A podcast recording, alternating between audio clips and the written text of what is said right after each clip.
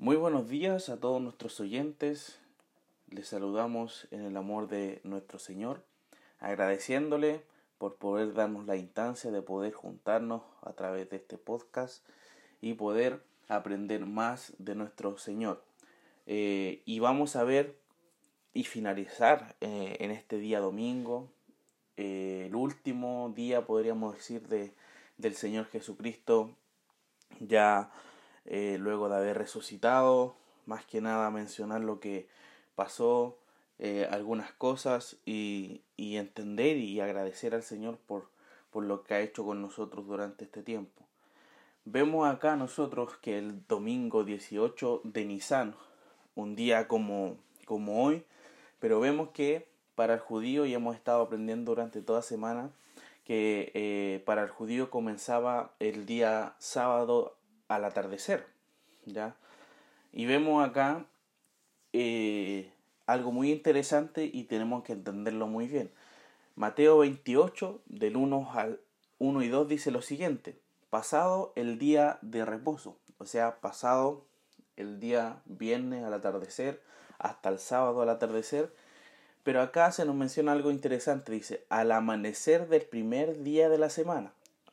Si hubiese dicho al anochecer del primer día de la semana, quiere decir entonces de que iban a ir eh, realmente eh, al tiro el día mismo sábado para nosotros podríamos ir en la noche, ellos hubiesen ido al tiro. Pero en este caso dice al amanecer tratando de demostrar de que fue la mañana del día domingo. Y dice, vinieron María Magdalena y la otra María a ver el sepulcro. Y hubo un gran terremoto porque un ángel del Señor descendió del cielo y llegando removió la piedra y se sentó sobre ella. Entonces, como les dije, las mujeres fueron de inmediato a la primera hora del, del primer día de la semana, en este caso el domingo al amanecer, ya que ellas el día viernes habíamos comentado de que habían comprado especias para poder ungir el cuerpo del Señor en la tumba. Por eso ellas iban eh, temprano. No pudieron ir el día de reposo, que fue el día de ayer. Entonces por eso tuvieron que esperar hasta este momento. Como veíamos ayer, lo más probable era que Jesús resucitara, eh, en este caso resucitó el sábado pasado eh, al atardecer. en este caso el día de ayer ya que ese, en ese momento ya se cumplían los tres días y las tres noches en que estaría en el sepulcro. Es por eso que el ángel se presentó para abrir el sepulcro y Jesús saliera, perdón, es por eso que el ángel se presentó para abrir el sepulcro y saliera. Y vemos esto interesante, no era necesario que el ángel fuera y, y, y llegara y Jesús saliera, porque vemos claramente también de que el Señor Jesucristo, su cuerpo cambió y no era un cuerpo igual que antes. Entonces, eh, eh, él podía atravesar eh, cuerpos sólidos, podríamos decir, objetos sólidos, y por supuesto podía salir de sepulcro.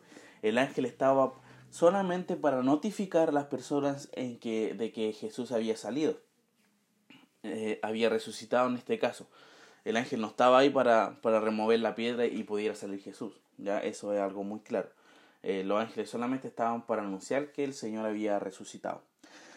Eh, los guardias que custodiaban la tumba, tumba al ver que el ángel llegó al sepulcro y hubo un gran terremoto quedaron atormentados y luego fueron a contar a los principales sacerdotes lo que había sucedido.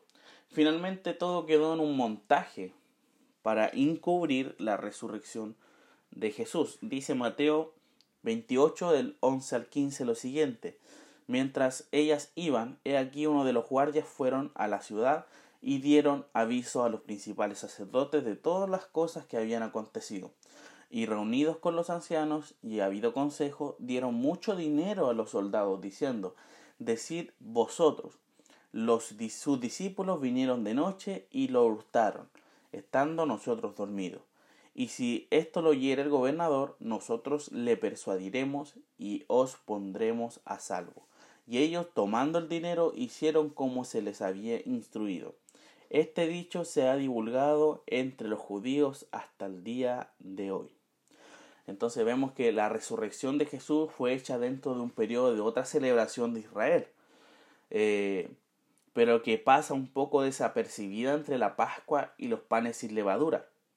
Jesús, mis queridos hermanos, resucitó para el día de las primicias, las cuales se celebraron luego del día de reposo. Vemos acá en Levíticos capítulo 23 versículos 10 y 11 lo siguiente. Habla a los hijos de Israel y diles, cuando hayáis entrado en la tierra que yo os doy y, y seguéis su mies, traeréis al sacerdote una gavilla por primicia de los frutos de vuestra siega. Y el sacerdote mecerá la gavilla delante de Jehová para que seáis aceptos. El día siguiente del día de reposo la mecerás. Eh, es interesante ver, si ustedes ven desde el versículo 1 del capítulo 23, está hablando acerca de la Pascua, luego habla acerca de la, de la fiesta de los panes sin levadura y habla acerca de esta fiesta eh, que está entre, entre medio. Jesús fue la primera cosecha que es presentada ante Dios y un ejemplo de nuestra futura resurrección en un cuerpo glorificado. Eh, Juan 20:17 dice lo siguiente, Jesús le dijo, no me toques, porque aún no he subido a mi Padre. Me, más, eh, más eh, vea a mis hermanos y dile, sube, subo a mi Padre y a vuestro Padre, a mi Dios y a vuestro Dios. Primero los Corintios 15:20 dice también lo siguiente, mas ahora Cristo ha resucitado de los muertos, primicias de los que durmieron es hecho. Entonces vemos que el Señor Jesucristo también cumple parte de esta celebración, no, completamente en realidad estas celebraciones de, de la Pascua, de la fiesta de los panes sin levadura. Y vemos también eh, esta fiesta de las primicias, donde tenían que llevar la primera cosecha de los frutos. Eh, lo, lo, primero, como dice, eh, es importante señalar eso, que el Señor fue el primero en resucitar de esta forma también, como también nosotros a futuro vamos a hacerlo. El Señor se le apareció a diferentes personas luego de resucitar, primeramente a María Magdalena, luego a dos de sus discípulos y posteriormente a los once discípulos. Ya no eran doce, ya que Judas se había eh, suicidado, se había tirado de un lugar y había muerto. Marcos 16, 9 dice, habiendo pues resucitado Jesús por la mañana, el primer día de la semana apareció primeramente a María Magdalena, de quien habían echado siete demonios. María Magdalena fue la primera en ver al Señor. Marcos 16, 12 al 13, un poquito más adelante, dice, pero después apareció en otra forma a dos de ellos que iban de camino, yendo al campo. Ellos fueron y lo hicieron saber a los otros y ni aun a ellos creyeron. Y finalmente, Marcos 16, 14 dice, finalmente se apareció a los once mismos, estando ellos sentados a la mesa, y les reprochó su incredulidad y dureza de corazón, porque no habían creído a lo que le había, habían visto resucitado. Jesús finalmente le da instrucciones sobre la gran comisión de hacer discípulos en todas las naciones predicando el Evangelio y luego de eso ascendió a la diestra del Padre. Marcos 16, 19 y 20 lo siguiente dice, y el Señor, después que les habló, fue recibido arriba en el cielo, y se sentó a la diestra de Dios. Y ellos, saliendo, predicaron en todas partes, ayudándole al el, el Señor y confirmando la palabra con las señales que la seguían. Amén. Entonces vemos, mis hermanos, que el Señor Jesucristo cumplió el propósito que tenía acá en la tierra. Vemos que gracias a su sacrificio, vemos que gracias a su obra, nosotros hoy en día tenemos salvación. Gracias a la obra de nuestro Señor Jesucristo, nosotros ahora podemos tener una vía directa con, con Dios el Padre. Vemos que el Señor cumplió su misión de venir y ser un sacrificio perfecto, acepto para el Señor, para aplacar toda la ira que tenía contra la humanidad y que sigue teniendo contra los que no creen en Él. Y vemos claramente que el Señor Jesucristo, al nosotros creer en Él, pasamos a ser parte de su familia y la ira de Dios ya no está con nosotros porque ahora somos de Jesús, somos parte del Señor gracias a este sacrificio que venció la muerte.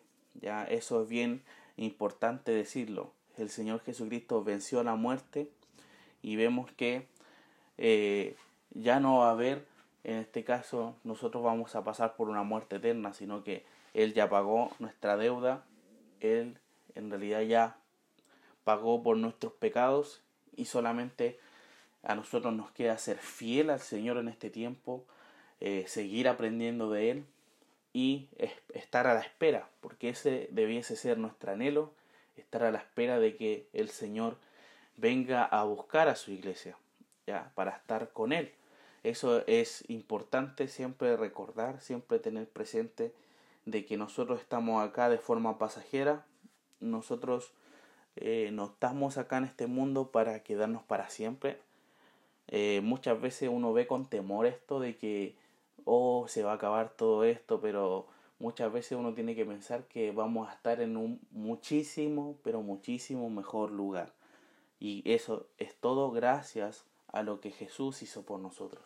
Entonces, mis hermanos, hoy debemos recordar que el Señor resucitó. El Señor está vivo. El Señor vive y está en nosotros, sus hijos, a través del Espíritu Santo. Y está a la diestra del Padre a la espera de venir a buscar a los suyos. Así que mis hermanos, que este sea nuestro pensamiento durante este tiempo, que podamos también enseñar todo lo que hemos aprendido durante esta semana. Vamos a terminar en un momento de oración.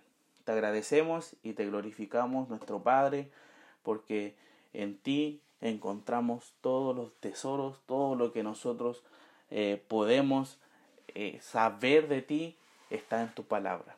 Gracias porque eh, ella es nuestra guía, ella nos narra y nos manifiesta quién eres tú, Señor, porque tú te has querido dar a conocer a nosotros.